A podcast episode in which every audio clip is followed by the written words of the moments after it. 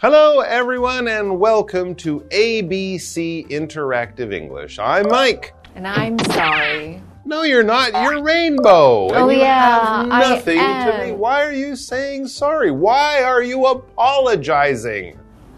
You know, I just feel like I have so many things to be sorry for. What? Why? What happened? I can't even start, but I just want to say I'm very, very sorry. Well, there's no need to apologize, but I appreciate what you're saying because, yes, even if you haven't actually done anything wrong, like Rainbow, she's just acting very well.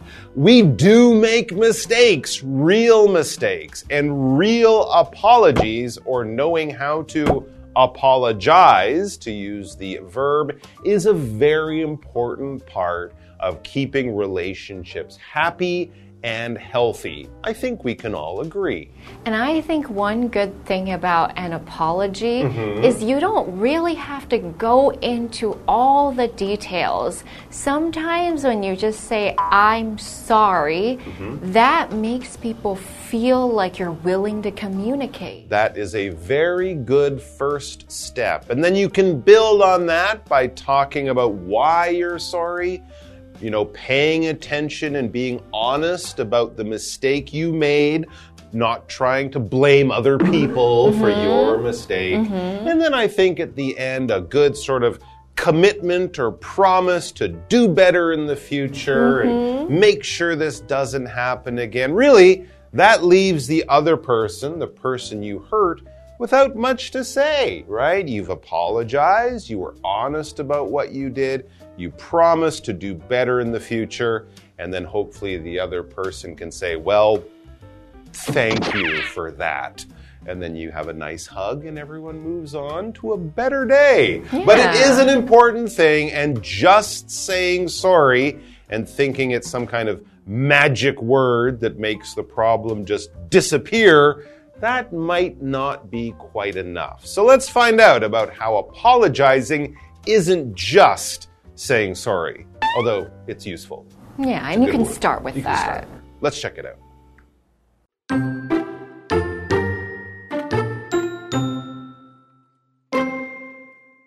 Sometimes we do something wrong. We may do them by accident or even on purpose. Either way, those actions hurt other people. When that happens, do you do the responsible thing? Do you apologize? If you do, that's good. It shows that you care about the relationship between you and the hurt people.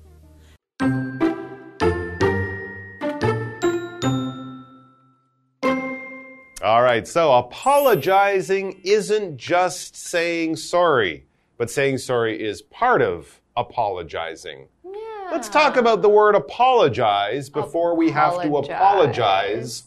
For not explaining apologize. apologize wanna do that. means I'm sorry, I was wrong, I didn't do a good job, I admit my mistake. In short, these are all apologies, which is a noun. The verb is to apologize. The mm-hmm. action of showing, saying, you are wrong. And sometimes it could be a bow, I'm sorry. And everybody really needs to apologize at some point in their lives because, as the article says, sometimes we do something wrong. We may do them by accident or even on purpose, but it doesn't matter because if somebody else's feelings were hurt, we could apologize even if we didn't do it on purpose. Mhm. Now, Of course, when we say sometimes we do something wrong, we're not talking about spelling a letter wrong in a test or writing the wrong answer in a math exam. We mean doing something that hurts another person or other people. You don't have to apologize to English when you spell a word wrong. I'm sorry. I'm sorry, English. I spelled together wrong. Anyways, no, we're talking about hurting other people. It says if we do it on purpose or by accident, doesn't matter. Either way, those actions, those mistakes, those wrong things we've done, either way, those actions hurt other people. Right. And that's when we should think about apologizing, especially if you do something on purpose. If you do something on purpose, that means you meant to do this. This was your plan. This is what you wanted to happen. All right. If I do something by accident, this was not planned. This was bad luck. I wasn't thinking. I wasn't careful. I didn't plan it well, but it just happened by accident. But if I do something on purpose, that means I was thinking about doing this and I took steps or I did actions so that I could do this. If you break your friend's toy by accident, well, that's too bad. You should definitely apologize, but you know, hopefully no one will blame you. If you break your friend's toy to make them angry, ah, oh, I'm angry Oh, with you. I'm gonna break your favorite That's toy. so mean. You're doing it on purpose, yeah, and that is quite a mean thing to do, and you definitely should apologize for that. When that happens, do you do the responsible thing? Do you apologize? Hmm. So that's asking a question to you, the reader, because some people would say, I didn't do it on purpose. It's not my fault. Or you could be responsible. To be responsible means to take responsibility, or that also means to say, Yes, I did that. It was me who did this wrong thing. It was me who said something and you felt very bad afterwards. I did say it. I did do that. And I would like to say, I'm sorry. That means that I'm taking the blame on myself. I'm not saying it's not my fault. It's your fault. I'm saying, I did do this, and so I'm sorry. That's right. You're not trying to blame other people. You're not lying. It, wa- it wasn't me. Or make an excuse. Making an excuse. You're saying, You're right. I did that. It was my mistake, my actions. I'm sorry. And if there's any punishment, I will take it. It's the right thing to do, especially for grown up people. So if you are responsible and take credit or blame for your actions, if you do, that's good. It's good. It's right. We should all be responsible, especially grown ups and adults. It shows that you care about the relationship between you and the hurt people. If you don't care about those people, you don't care about being responsible, you don't care if you hurt their feelings or if you hurt the relationship, you're a selfish type of person. Some people are like that, but it won't make for good, healthy, long relationships. It will make for hurt feelings and angry people. And of course, we don't want that in our lives with the people around us. Let's take a break and then we'll be back with more.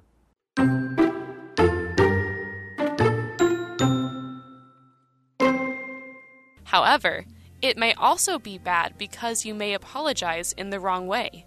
Don't worry, we'll show you the best way to apologize. It'll help repair the damage to your relationship.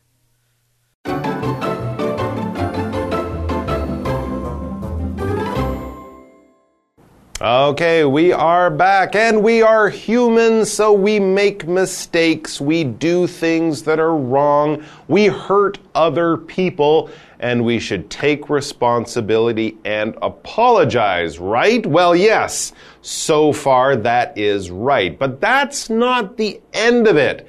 As I said before, the word sorry isn't just some magic word that makes everything okay and, you know, makes the other person's hurt feelings become better again. No, how you apologize is also very important. So don't think that just the apology magically makes things okay. No, how you apologize can be important. As it says, however, it may also be bad because you may apologize in the wrong way. Hmm. By apologizing in a way that doesn't seem honest, you might actually hurt the person and the situation even more. Oh, that's hard.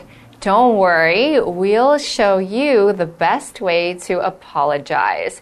It'll help repair the damage to your relationship. So we are going to teach you how to do it well. There you go. And of course, you do want to try to repair a relationship. If you're repairing something, you are fixing that thing.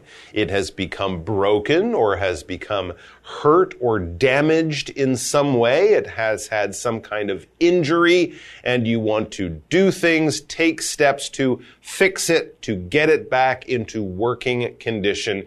Generally, we use this word to talk about repairing machines, repairing relationships. I guess you could say I lay in bed for four weeks while my leg was repaired. But generally, for our health, we say heal. H E A L. Now, for relationships, we can also say heal a relationship, fix a relationship, or repair a relationship. But outside of that, repairing, as I said, is usually for things like machines, right? The mm. mechanic will repair your car mm-hmm. if it gets broken. So we want to repair relationships and bring people together. The opposite of repair is to damage a relationship, which means to break it apart by saying, I don't want to be your friend. I don't care about you. You're wrong. I'm right. That would make a relationship damaged or broken. Damage is destroy. It could also be a noun. So if there was damage, to our relationship, maybe we need to apologize to one another so we could repair the damage. That could also be used as a noun or a verb. So I really hope that we will learn together about how to apologize properly so that anytime there's a conflict, we can always feel better. That's exactly what we'll be looking at tomorrow. So just try not to hurt anyone's feelings between today and tomorrow. Mm. And when we see each other again, you will have everything you need to make the perfect apology for those times when you make mistakes. Yep. Everyone does. Yep. That's true. All right, we'll be back tomorrow. We'll see you then. Take care, everyone. Bye bye. Bye. Sometimes we do something wrong. We may do them by accident or even on purpose. Either way, those actions hurt other people. When that happens, do you do the responsible thing? Do you apologize? If you do, that's good. It shows that you care about the relationship between you and the hurt people. However, it may also be bad because you may apologize in the wrong way. Don't worry, we'll show you the best way to apologize. It'll help repair the damage to your relationship.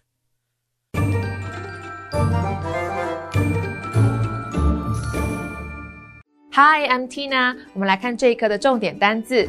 第一个，apologize，apologize，动词，道歉。apology 是它的名词用法。You must apologize to the teacher for the mistake。你必须为这个错误向老师道歉。下一个单字，responsible，responsible，形容词，有责任感的。Tom is a responsible young man。Tom 是一个有责任感的年轻人。这个单字也有应负责的这个意思。 Who is responsible for this mess？谁该为这个烂摊子负责？Mess 指的是混乱局面。下一个单字 repair，repair 动词修补、修复。We may need to repair the roof after the storm。我们可能需要在暴风雨之后修理屋顶。最后一个单字 damage，damage 名词损害。 The storm caused some damage to the building。那场暴风雨对这栋建筑物造成了一些损害。接着我们来看重点文法。第一个 by accident，不经意的、无意的，也可以说 by chance。accident 是一个名词，表示意外。我们来看看这个例句。Kevin deleted the file by accident. Kevin 不小心删掉了那个档案。 Delete 指的是删除。下一个文法 on purpose，故意的、有意的，这是 by accident 的相对说法。Purpose 是名词，表示意图、目的。我们来看看这个例句 Phoebe spilled the milk on purpose to get her mom's attention. Phoebe 故意把牛奶洒出来，引起她妈妈的注意。最后一个文法，something shows that 加主词加动词，某事物展现。show 在这里指的是显示、表露。我们来看看这个例句：The data shows that the project is on track。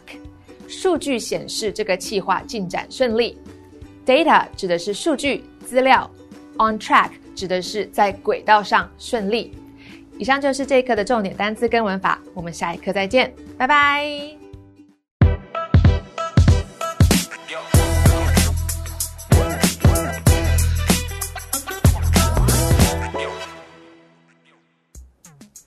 Does this look okay?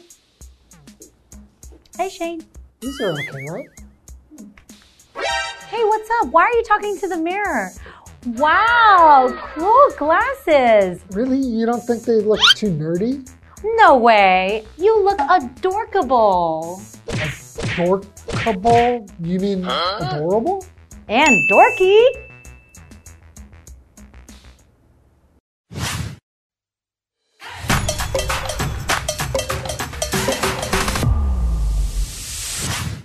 Today, we're going to introduce a phrase called adorkable. So let me guess. Is it a portmanteau, a word that blends two or more words together and combines their meanings? That's right. Adorkable is made from adorable and dorky.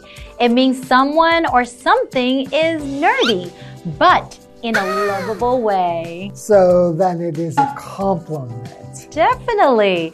For example, you wear those adorkable glasses. That's so nice of you to say. I'll try to get used to my new glasses. And that's all for today, guys. See you next time. Bye bye.